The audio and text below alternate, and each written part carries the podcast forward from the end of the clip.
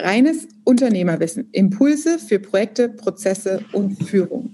Mein Name ist Katja, Katja Holzei und ich begrüße dich zu dieser Podcast-Folge mit einem Interviewgast. Und zwar habe ich zu Gast Andreas Buhr, ein purer Unternehmer seit 35 Jahren im Business und als Redner und Autor für Unternehmen unterwegs.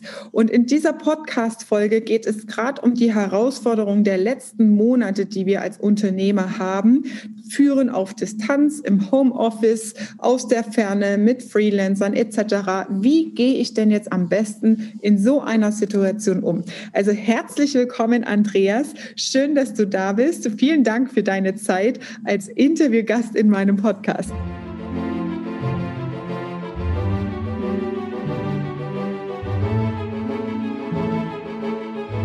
Vielen Dank, dass ich da sein darf, liebe Katja. Ein Gruß nach Mannheim. Sehr schön.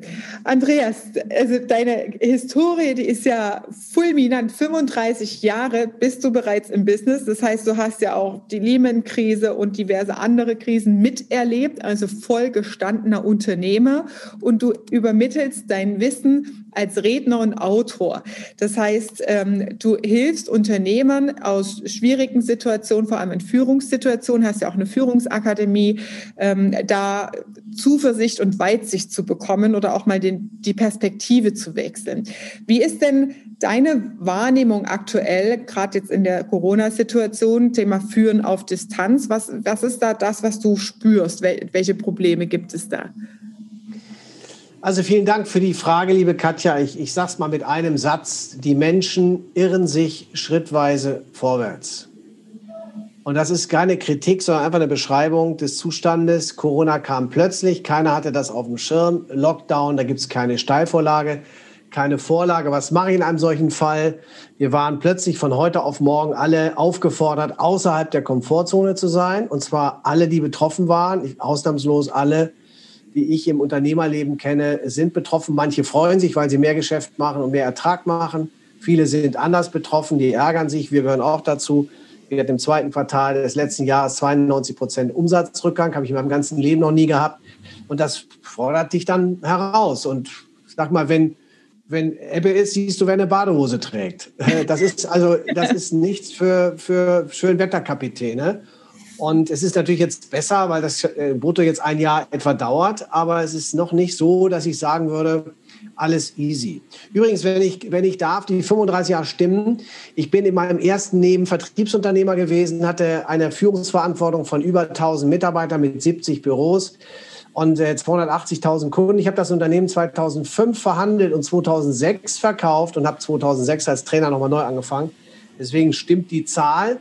Aber Trainer und Speaker und unter äh, Inhaber der Akademie bin ich erst seit 2016. Das würde ich gerne nur klarstellen. Mhm. Ich habe hier die. Äh, 2006, Achtung, 2006. Ja, genau, das habe ich auch. Bin schon selber durcheinander.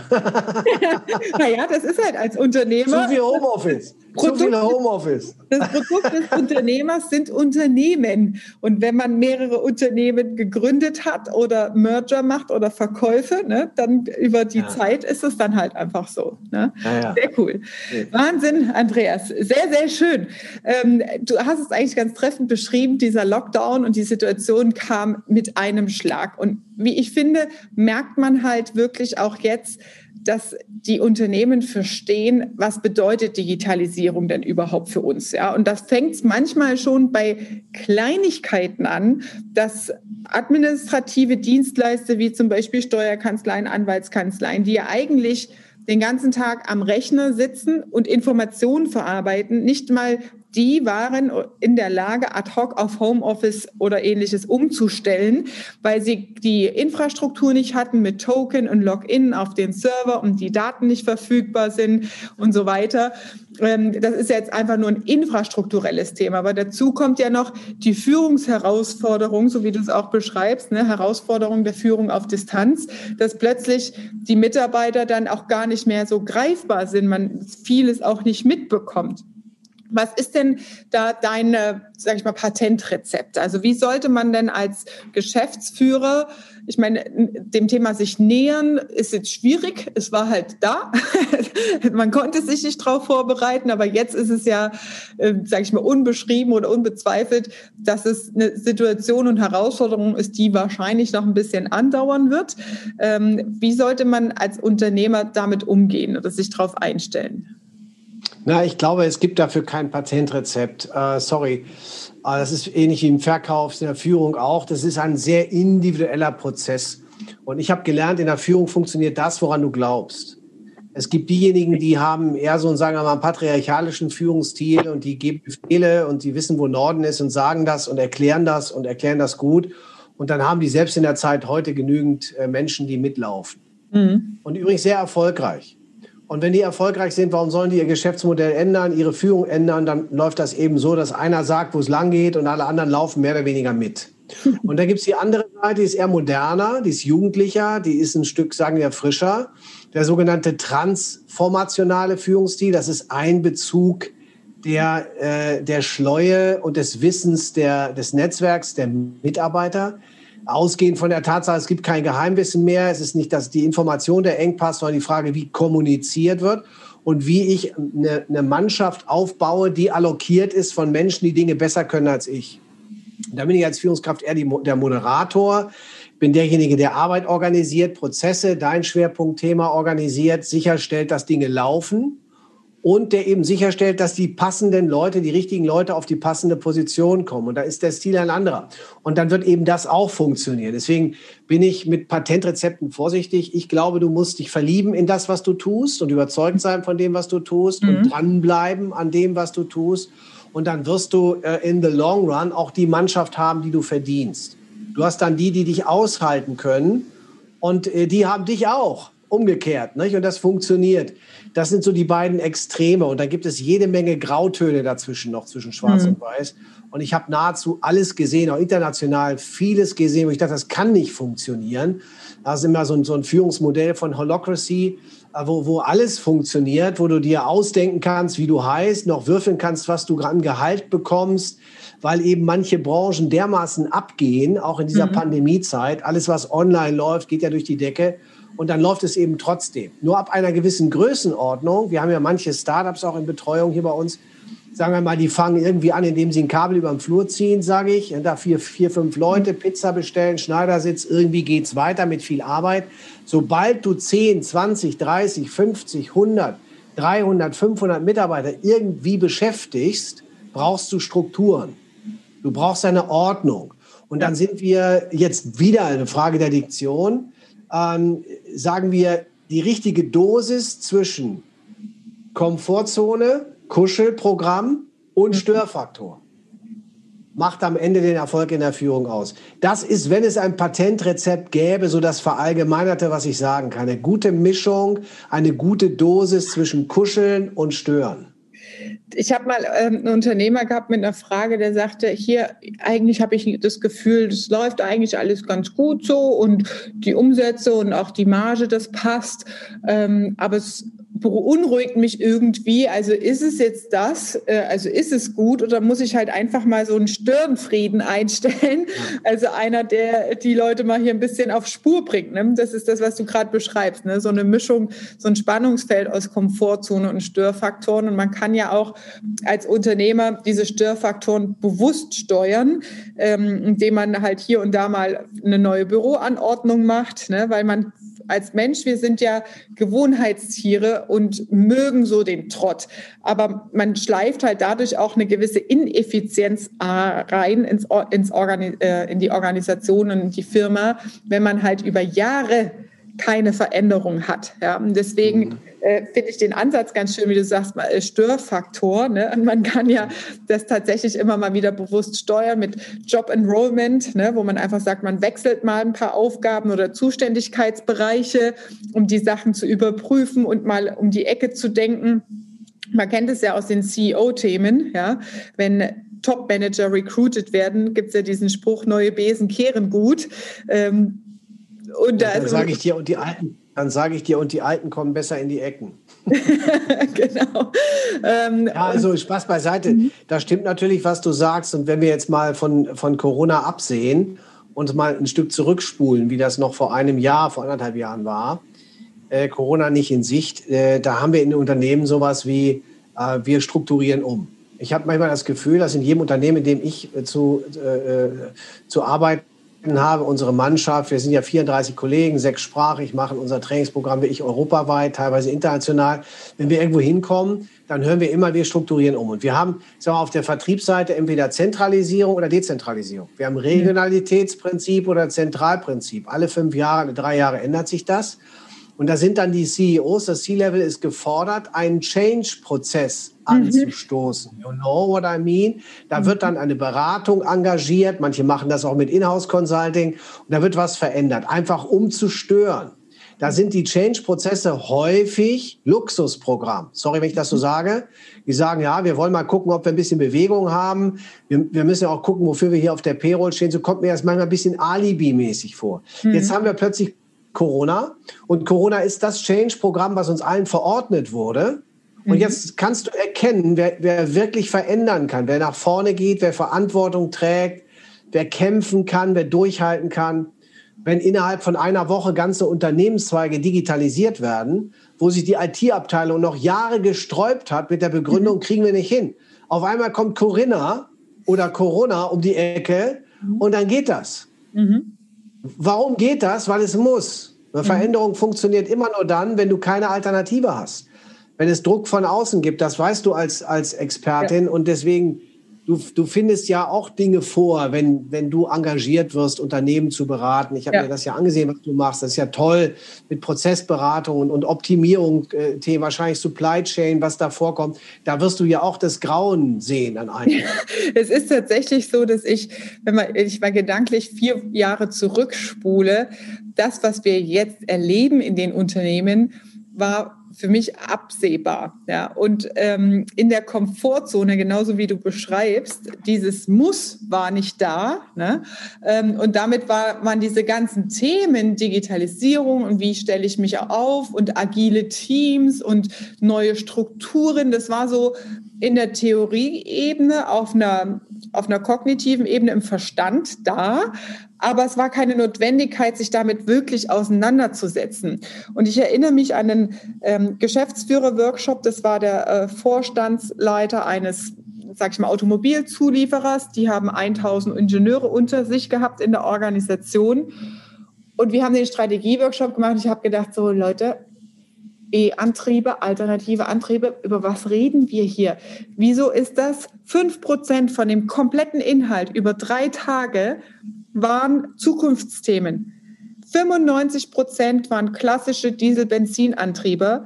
Und ich habe mich echt gefragt, was fehlt hier, dass die einfach mal ein bisschen um die Ecke denken. Und jetzt haben wir das Ergebnis. Ne? Du ich war bei so einem Meeting dabei bei einem großen Finanzdienstleistungskonzern, Versicherungskonzern, ich sage nicht, wie er heißt, und die haben gesagt, wir strukturieren um, also auch die. Und dann haben sie mir vorher eine, eine, eine äh, Non-Disclosure Agreement, ein NDA hingelegt, dass ich nicht erzähle, deswegen darf ich nicht den Namen sagen. Mhm. Und sie haben mir zehn Punkte geschrieben, so einen Zehn-Punkte-Plan gemacht, was sie machen wollen. Und da, Nummer eins, Nummer zwei, drei, vier. Und dann kam Nummer zehn und jetzt neu auf der Liste, bitte notieren, zehnter Platz der Kunde. und alle anderen Dinge waren vergeben. Da sage ich, alter Schwede. Ne? In dem Fall habe ich das nur gedacht. Das durfte ich nicht sagen. Es war ein Vorstandskreis, da muss man anders formulieren. Aber das ist, was ich gedacht habe. Nee, mhm. das sind die Themen. Und wir sprechen ja hier über Führung auf Distanz. Also wenn wir jetzt sprechen von Corona und von Digitalisierung und Menschen sind im, im Homeoffice, sind diejenigen, Mittelständler ist ja ein Großteil auch unserer Kunden, die gesagt haben, wir machen Walking Around. Wir gehen mal von Büro zu Büro oder der Österreicher sagt, wir gehen mal von Tisch zu Tisch, ja, und dann gucken wir mal, was passiert. Da ist aber keiner. Mhm. Weil die alle plötzlich mit dem Laptop unterm Arm, sie haben teilweise ihre Schreibtischstühle mitgenommen weil ich den Mitarbeitern ja nicht zumuten kann, dass sie auf einem Küchenschemel sitzen oder auf einer Bettkante. richtig. Es gibt Unternehmen, die haben die Schreibtischstühle sogar gekauft und nach Hause geschickt, damit die bloß bequem sitzen können. Mhm. Es, es, geht so weit, dass sie schon gar nicht mehr zurückkommen wollen aus dem Homeoffice. Na, ist doch so gemütlich, wir bleiben im Homeoffice. Es ist mir auch egal, wie die Firma performt. Ja, Herr Heil hat gesagt, das muss das Unternehmen einrichten. Ja. Da verschanzen Sie sich dann, ich sage das mal ein bisschen provokativ, nicht mhm. jeder ist für Homeoffice gemacht. Und ich glaube auch hier, Dosis, Sola, Fazit, Venenum. Allein die Dosis macht das Gift. 100% Homeoffice kann nicht die Lösung sein. Mhm. Ja? Was ist denn für dich die Ideallösung? Ja, die Ideallösung werden wir jetzt ja sehen, wenn das Geschäft zurückkommt, wenn Präsenzveranstaltungen für uns wieder gehen. Erste Buchungen kommen ja zurück. Dann werden wir, glaube ich, eine amazonigere Welt haben. Wir werden eine onlineigere Welt haben. Wir werden so mhm. manche Reise nicht mehr machen, sondern einen Zoom-Call machen, wie wir jetzt auch. Wir müssen nicht nach mhm. Mannheim im ICE fahren und gucken, dass wir die Züge nach Düsseldorf zurückkriegen. Das wird schon bleiben. Na, aber es wird eben auch, oder und es wird auch die Präsenzveranstaltung geben. Eine Mischung aus beiden Welten. Wir nennen das Hybrid. Das Führen auf Distanz ist ein Teil der Führungswelt. Wenn ich wählen kann, ob ich mit dir ein persönliches Gespräch führe, Katja, du mit mir, ich mit dir, ob wir uns persönlich kennenlernen oder wir haben eine Scheibe, die wir anstarren, mhm. da ist doch klar, dass wir vor dem Oder eine Entscheidung haben. Ja. Dann lernen wir uns doch lieber kennen. Nur wenn das nicht geht, Mhm. Dann ist Telefonie die schlechtere Alternative. Dann gucke ich dir doch lieber ins Gesicht und wir haben gleich eine, eine Sympathie. So ist es. Also ist das die beste zweite Alternative oder die zweitbeste Alternative, das mit Hilfe von, von Tools zu machen, ob es MS Teams ist oder GoToMeeting ist oder Zoom ist. Gibt sogar Unternehmen, die arbeiten mit Skype. Ich weiß nicht, ob du schon mal von Skype gehört hast, die, die sehr verliebt in Skype sind. noch? Ja. Skype for Business, sehr innovativ, musste dir dann extra runterladen. Ich habe tatsächlich Mitarbeiter, die sind so jung, die kennen Skype nicht. Echt? Ja? Die kennen aber auch kein Faxgerät. gibt, ich kann mich erinnern, aus, aus meinem Studium, da gab es auch so eine, den ersten Chat-Funktion mit so einer Blume. Ich weiß gar nicht mehr, wie das heißt. Das war so kurz vor Skype. Ähm, ICQ, oder? Ja, genau, ICQ. Du genau. siehst, ich bin, ich bin deutlich älter. Ich kann mich an alles erinnern. Du kennst das noch, die Blume. ja, siehst du, Skype kennt gar keiner mehr, ne? wie krass das einfach sich auch entwickelt hat. Ja, das, das stimmt. Also die, das Ideal wird wahrscheinlich wirklich die Mischung sein. Ich denke auch gerade bei den großen Unternehmen werden die Reisekosten halt äh, massiv schrumpfen dadurch. Ähm, wir handhaben das so, dass wir es halt situativ machen wenn Mitarbeiter das Bedürfnis haben oder wenn äh, bestimmte Hintergründe anstehen, wir sagen, okay, man geht mal einen Tag ins Homeoffice oder mal drei Tage oder vielleicht eine Woche. Ähm, wir ziehen jetzt mit unserem Büro auch um. Da haben wir jetzt auch über solche Lösungen gesprochen. Da ist es natürlich gut. Ja. Ähm, aber ich selber persönlich bin auch kein Fan von Homeoffice. Ja. Also das ist, ähm, ich empfinde das als Mehraufwand in der Führungsverantwortung, weil ich habe ein sehr junges Team, viele junge Mitarbeiter und da ist so die Kommunikation über Chat, ähm, WhatsApp-Business und so weiter halt auch Standard. Und ähm, die Kommunikation dann wieder gerade zu biegen oder wer hat was wie verstanden und zwar anders gemeint und so weiter, das ist so viel mehr Aufwand. Ähm, das geht mal auf eine gewisse Zeit, aber das komplette Team gleichzeitig über mehrere Wochen im Homeoffice, das ist für mich echt ein rotes Tuch. Äh, das will ich nicht haben. Ja. Da mache ich lieber Wechselteam. ich kann es auch keinem empfehlen. Es gibt manche Konzerne, ich sage mal, schamlos ähm, mhm. verordnen die auch so ein bisschen hinter dem Deckmantel, das ist ja, was wir im Moment machen müssen wegen der Pandemie. Und wir wollen natürlich nicht als Superspreader in der Zeitung stehen, in den Medien stehen, dass wir als Konzern vielleicht wieder Auslöser für irgendeine, ähm, für, eine, für einen Hotspot in der Pandemie waren, wird dann äh, Homeoffice verordnet. Ich kenne manche Konzerne, Katja, die haben ihre Mitarbeiter neun Monate nicht gesehen. Ja. Da, da, weiß ich gar nicht, wie, wenn die mich fragen, wie geht Führen auf Distanz, sage ich, geht gar nicht über neun Monate. Du weißt ja gar nicht, ob die noch existieren. Ja. Die melden sich nicht an, nicht ab. Da weiß keiner, wie der Workflow ist. Wie soll das laufen? Ja. Und äh, wir haben es ja teilweise bei der Verwaltung. Da haben die Verwaltungsmitarbeiter haben Homeoffice. Die haben noch nicht mal ein Gerät zu Hause. Weißt du, wie Homeoffice? Die gehen mit dem Hund spazieren. Die arbeiten einfach nicht. Ja. Das ist eine Katastrophe. Kriegen volle Bezüge gehen seit drei Monaten im Garten spazieren. Ich sage das mal echt provokativ. Und dann sollen die zurück in die Verwaltung kommen, zurück in die Firmen kommen. Die haben ihr Passwort vergessen. Dann sind die so halb verwahrlost mit ihren Corona-Bärten. Ich, sag, ich soll mich hier melden. Ich übertreibe jetzt bewusst. Mhm. Das kann es doch nicht sein. Das ist doch wie ein Sportler, der plötzlich das Trainieren einstellt, hm. aber dann am Samstagnachmittag um 15.30 Uhr äh, kicken soll. Da springt doch der Ball vom Fuß. Also ganz extrem, was ich sage. Und ich weiß, da werden einige sagen, Bur übertreibt, aber wir wollen ja auch ein bisschen für Traffic hier sorgen. Vielleicht ist es nicht ganz so extrem. Und ist, meine Frau ist Steuerberater zum Beispiel mhm. und die ist super für Homeoffice. Und mancher ja. Anwalt wird super sein für Homeoffice. Die kennen genau. das gar nicht. Ja. Und Ärzte können das wahrscheinlich auch und Architekten. Die können das vielleicht auch. Leute, die Kopfarbeiter sind, denen ja. will ich immer unterstellen, wenn die diszipliniert sind, geht das alles. Aber es gibt Verkäufer, nimm mal so ein klassisches Telesales. Ja. 70 Leute ein Raum, Telesales, 70 Nettogespräche am Tag, 200 Wählversuche, Kopfhörer. Ja. Da ist eine einzige Brutstätte, da klingelt die Glocke für Umsatz, da werden Striche gemacht. Ja. Jetzt schickst du die ins Homeoffice, glaubst du, dass die zu Hause telefonieren? Die nee. bleiben doch am Kühlschrank hängen. Ja. Das wird nichts. Na, und da sind die, sind die Ergebnisse schlecht und dann ist, deswegen glaube ich, ist es eine Frage des Menschentypen, eine Frage der Branche, ja. vielleicht auch eine Frage des Alters. Na, ich erlebe ältere Mitarbeiter disziplinierter, routinierter, die sind schneller da. Ich erlebe jüngere Mitarbeiter häufig unstrukturiert, die haben die Tools, die Erfahrung nicht. Ich war mit Mitte 20 auch nicht so weit. Ich hätte das auch nicht gekonnt. Mhm. Deswegen, und es hängt ja davon ab. Und wenn du, wenn du diesen Battle hast, eben zu sagen, ich muss jetzt über Distanz führen, gibt es so drei, vier Punkte, die ich im, im Laufe des Gesprächs mit dir teilen kann, die sich wirklich bewährt haben. Mhm. Wir sagen, das kann ein guter Orientierungsrahmen sein.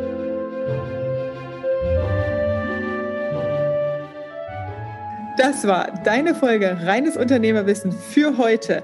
Die Links findest du alle in den Show Notes hier unter dem Podcast. Ich freue mich, wenn du auch beim nächsten Mal wieder dabei bist. Lass uns gerne eine 5-Sterne-Bewertung da, wenn dir der Podcast gefallen hat. Und liebe Grüße, bis zum nächsten Mal.